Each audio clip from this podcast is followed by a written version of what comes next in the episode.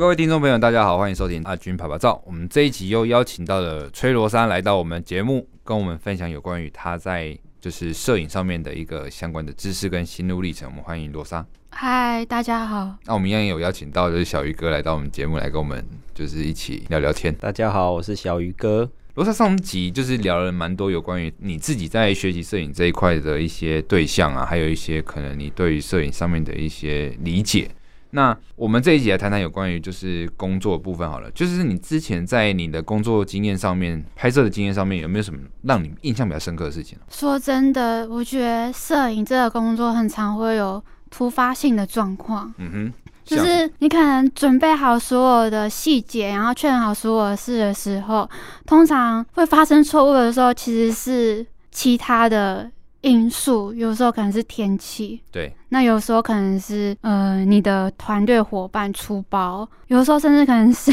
一些就是很多奇奇怪怪的事情都会发生。那我觉得我印象最深刻的是，嗯、呃，那时候有个拍摄，然后有租一个摄影棚。对。然后其实前后都有跟那个摄影棚的老板去确认了。Uh-huh. 然后我们到当天拍摄到那边的时候，一开始还找不到摄影棚的老板。对。突然他出现，看到我们，他就一个问号。我看到他，我也想说，哎、欸，你在问号什么？对，你在问号什么？然后他就说，我又跟他说，哎、欸，我们今天有租那个，就是你们场，他应该不算摄影棚，他就是一个很漂亮的场地租借、啊。对对，然后他就说，哦，他就惊觉说，原来他今天有租给我，然后他自己忘记了，然后又租给其他人。对，他又同时租给其他人，而且对，很简很悲剧的是，他其他。租的人呢，是不是拍平面，是拍动态的？Uh-huh. 这时候就是会很尴尬，因为你知道动态会要干嘛？他们会要收音。对，一开始我就觉得这个人怪怪的，然后后来他当他跟我讲的时候，当时就是直接傻眼。然后因为他们是晚一个小时来，所以他就说，呃，他就支支吾吾的跟我说，等呃等一下，就是可能嗯，对，我不小心把同时段然后租给别人，就是他也没有很老实的讲，然后。当下我也搞不清到底是怎么一回事，反正他就叫我说，我先选我要拍摄的地方，然后到我先选好，然后跟他讲，我就说好。后来我选好了之后，然后我们的团队就是嗯 model 嘛，就是彩妆师就是帮 model 梳化，然后他们其他人就是烫衣服，然后。跟我一起把环境用好，搬道具的时候，这时候动态团队他们来了，就他们跟我说，他们想要拍，就是我选好的地点。嗯。然后这时候那个老板就悠悠哉哉的，就是走出来，然后就是不敢讲话。然后那些动态的团队还说什么，嗯、呃，你有办法不要用闪光棚灯吗？就是对，可不可以用那个定灯，然后我们帮你架。可是我说还差不多。半个小时了，我不可能突然换一个风格，这样换一个风格，而且我你们不是我的业主，业主，而且我今天不是拍自己创作的东西之类，我今天是在接案子，我今天是拍别人委托我拍摄的东西，对，对。就是。当下就是整个心情就是很混乱，而且差很差。他们重点是他们人，因为东南亚他们人又很多，嗯，对。然后，然后我当时真的超想生气的。然后那个老板他也就是蜘蛛，因为我后来发现他们两个是朋友，哦哦。然后当下就觉得说怎么怎么办？怎么办？要怎么解决这件事事情？对，那后来怎么办？后来我就直接低着头说：“如果今天这样子的话，我的职涯人生就完蛋了。” 然后后来那些老板怎么讲？然后全部人都安静，包括他们那边动态摄影的，就是所有头他们都安静了，所以就变成你赢了。对，就以我这边为主，然后去看怎么去沟通。对对，因为我觉得当下如果真的是。顺着他们的话，真的就完蛋了。真的就完，我真的就完蛋了。就是你说要取舍，虽然觉得说他们可能也会影响他们的工作。可是我觉得有时候是可以沟通的，但有时候对方不知道你的状况，说不定他们是有弹性的空间。对，所以我觉得沟通过程中，我觉得有个重点就是你先把最。严重的事情先讲出来，是，除非他今天有更严重的，可以跟你，应该是严重性更。你的是职业完蛋，他他不拍完，他可能是被黑道威胁生命安全，那就你可能就会让他了。就是说不定他是他是有时间可以去调整，他还有空间，可是我是不行，我是今天一定要完成这件事情，嗯、这么短时间我要完成。那如果他突然他哭了，说他是要帮他快癌症末期准备过世，明天可能就要走的老婆拍一部动人的纪录片。你这时候怎么办？那我们该会直接先掐那个老板吧。了 了解。那那后来这件事情算是有一个比较圆满的结束，对不对？是有圆满结束，然后算还是过程是一定会被影响的心情，这个过程有很不爽。嗯哼哼，但。后面结束的时候，我有跟那老板也是有打折，可是他打折也不关我的事啊，因为那是因为原本你就已经租好了，那个应该完全免费。对啊，就是我就想说算，然后我有去关心说，哎、欸，那他们就是对方拍摄有今天有没有很顺利之类的？对对对对，对、嗯，因为我觉得他们一定也很头痛，因为他们的其实也不是他们的问题，也不是他们问题，就是那个老就是那个老板、啊、对、嗯，然后因为对有时候就会有这种事情发生，明明就是确认过的事情，就是会出现很多吧，就是。心脏要很大颗啊，就是是是是，对，就是有时候不是，就是不是我们能够事先准备去准备好的，就总是会出现一些，一定会有。不管我觉得，不管你怎么样的准备，有时候就是会突然擦出一些很奇怪的事。了解，对。那罗莎，我们聊些比较开心的，有没有是在拍摄过程中是让你觉得比较快乐的，然后让你觉得就是嗯、呃，可能是感动的事情这样？之前有接到一个就是品牌记录的案子，嗯，然后业主他就有 po 一篇文，然后讲说他就是讲到就是。他很就是我工作的上面的优点，他有特别在他的个人 IG 上 po 一篇文，然后这样子来称赞我。我觉得那个是一个，嗯，对我来说是一件很开心的事吧，因为他用他自己的就是个人的 IG，然后平台，然后这样子来介绍我。嗯哼哼，了解了解。那。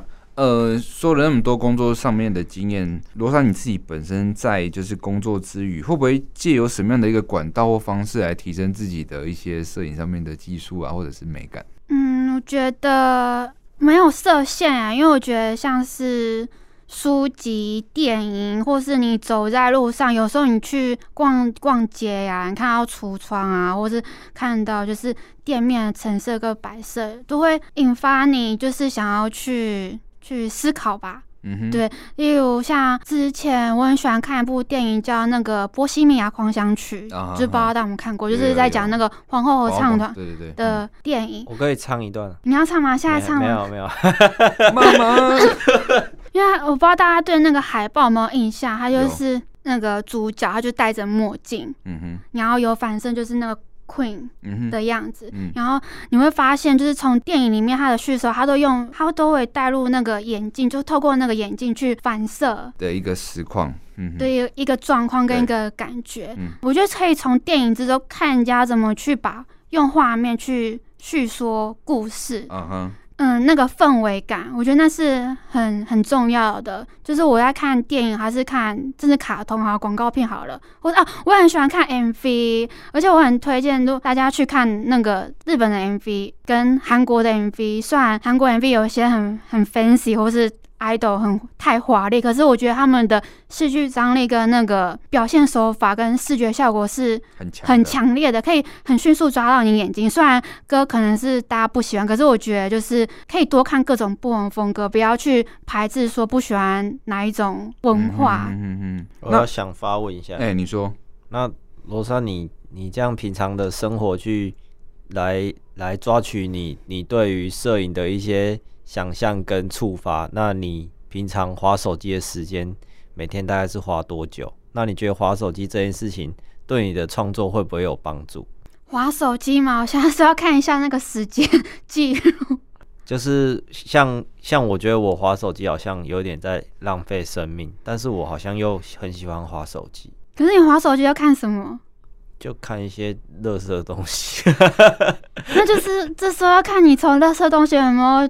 得到什么感觉？还是说你平常你在生活的时候，你就不太会去碰手机？我会碰啊，我也超爱滑手机的。然后就是手机会不是可以收紧吗？你可以就是截图。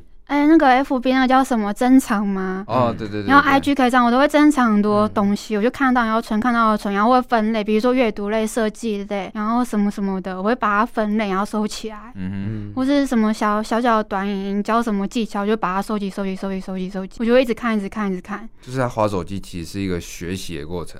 嗯啊，可是你滑手机，我滑手机是放松的过程，没有啊，我肩肩颈会这样子，会比较紧，很专注。我会想，我会需要说，像我在做音乐的时候，我就故意把手机丢在一个离我很远很远的地方，根本就不是在同一个空间，人家打给我，我也不会接的那种。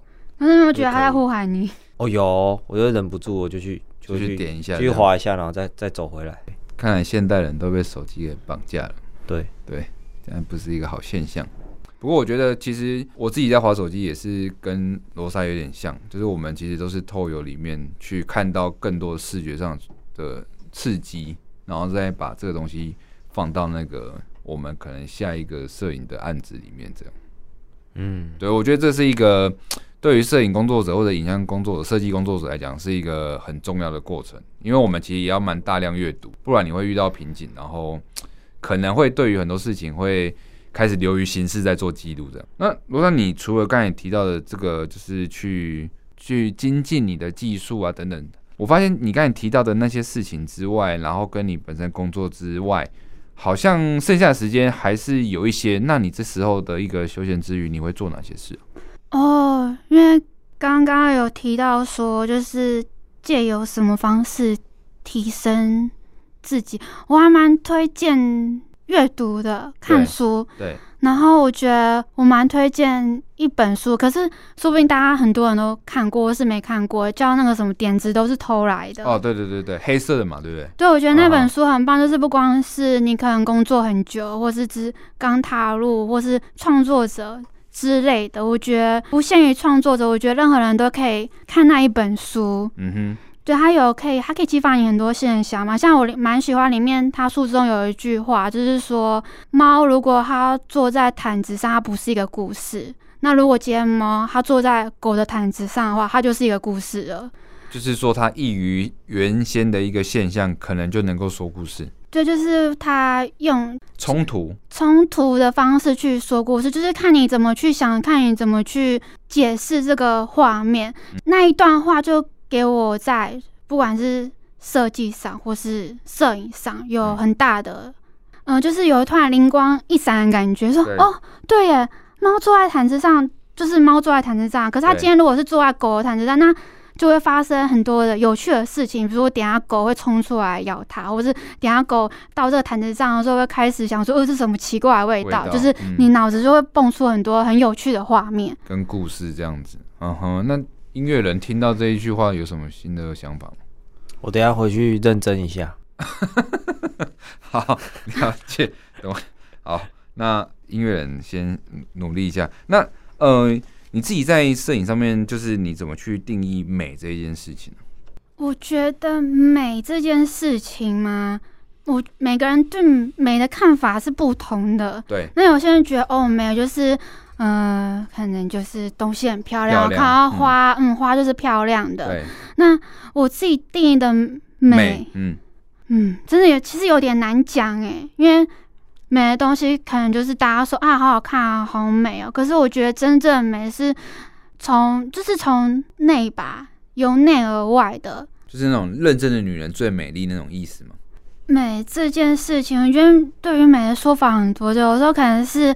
啊，这个东西很漂亮，然后它是我喜欢的风格，也有可能是一种状态跟一种感觉。嗯、但我觉得，嗯、呃，最深刻的美应该是从生活中去体验到的。对，例如说，因为我们在拍纪录的时候，我很喜欢拍一些，就是工作上有像之前就是拍就是。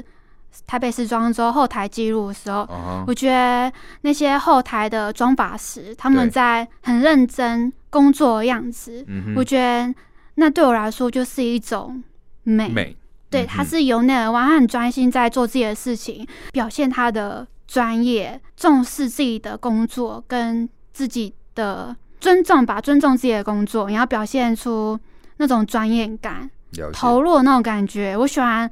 那种状态的美，然后我会把那个美去把它记录下来，把那个状态去拍下来。那是我觉得是我在工作中我能够记录下来的美，去把那个画面去呈现让大家看。嗯哼，了解。罗珊，那我想问一下，就是说你在就是这些摄影创作过程中，你自己我看到的作品上面好像蛮多有关于比较颜色比较丰富的啊，或者说可能也比较多一点。呃，花啊，或者是呃绿叶这样的一个元素在你的作品里面，那你自己本身在创作里面，可能有没有什么样的一个元素是一定会涵盖在你的作品里面，或者是你比较常跟业主讨论的部分？这样？呃，因为以前也有人问过说，哎、欸，你的风格是算是什么风格？对。可是我觉得风格这种东西很难讲，因为有时候是因为如果是商业性质的话，你要依照就是业主的需求跟。那个产品的特色去呈呈现，嗯哼，但我觉得就算是在那样的情况好了，嗯，我也会有自己一套的风格，嗯哼，所以。有当有人问我的时候，我都会回答说，就是罗莎风格，风格，所以不用想太多，就是罗莎风格就对了。然后一看到就知道是罗莎风格，对，就是罗莎风格。罗莎风格里面有没有什么样的元素是一定要有的？像是可能如果说像我们在拍摄，我们就一定会有国军官兵嘛。那罗莎在拍摄的话，有没有什么元素是一定要在这个里面的？嗯，我觉得我传递的是一个看不见的东西，是一种感觉，嗯、是。所以真的很难说，你要从嗯怎样的就是有形的东西去看到它。Uh huh. 所以真的是一种感觉，就是说你看到记录性的照片，你会觉得有一种嗯，好像给你一个很强烈的风格感或是情境感，是就是它是看不见的东西，可是你是有感觉到存在的，有可能是 我把我灵魂注入在里面了。啊哈、uh。Huh. 分灵体、哦，那你这个就是你刚才提到无形的东西，是一个故事吗？还是一个情绪？嗯，应该是，我觉得是一种叙叙事的手法，就是设计里面的叙事。嗯哼，用我的视角，用构图之类。好，如果说要讲我的视角跟构图去构成这个画面，所以隐隐约之中可以感感觉到我本身的罗莎的强烈风格。啊哈，了解了解。那。呃，我要想问一下，就是说，像你刚才提到的叙事嘛，像在动态上面，可能我们在叙事上面可能相对会比较容易，因为毕竟是一个连续的动作过程啊的片段。但但是因为在照片上面，可能一张照片就要能够去叙事它的可能需要涵盖的元素跟一些呃情绪，可能要需要更多。那平面摄影师来讲，你们会怎么样去表现一张照片能够去叙事？诶、我怕有些人会听不懂，所以我。用简单的例子，我用简我用例子来讲好了。好就之前就是接到一个就是拍摄案的时候，因为那个是算是拍拍记录的，对。然后它里面有一个有一个有一个需求是说，哦，它是一个，它也是它是那个服装秀，它里面有一个需求是说，他想要呃，因为他们有两个赞助，一个是 New Balance 的鞋子，跟一个是。那个百威啤酒，有啤酒的鞋子，对，嗯、这两个牌子，然后要有要带到画面，嗯、然后鞋子是那时候业主跟我说是，哎、欸，有有两双，那基本上我们就希望有拍到有就是 model 穿它的样子，嗯、然后酒的话就是要拍到就是然后百威红色那瓶酒，然后他们你听起来就是哦很简单的指示，就是说哦。反正我就是等下哦，可能过去哎，model 停一下，让我拍一下，就是带好鞋子，就是就是品牌露出嘛。那等下那个百威啤酒就叠在那边，那我就拍个一张。嗯哼。可是当接到像这样子的指令的时候，我脑袋中就会有画面了，让就是一个可能很简单的东西，可能他们一开始要求也不高，我只是就是这个东西在这个环境里面，我就会想要说，哎，今天这瓶酒我要怎么去呈现它在。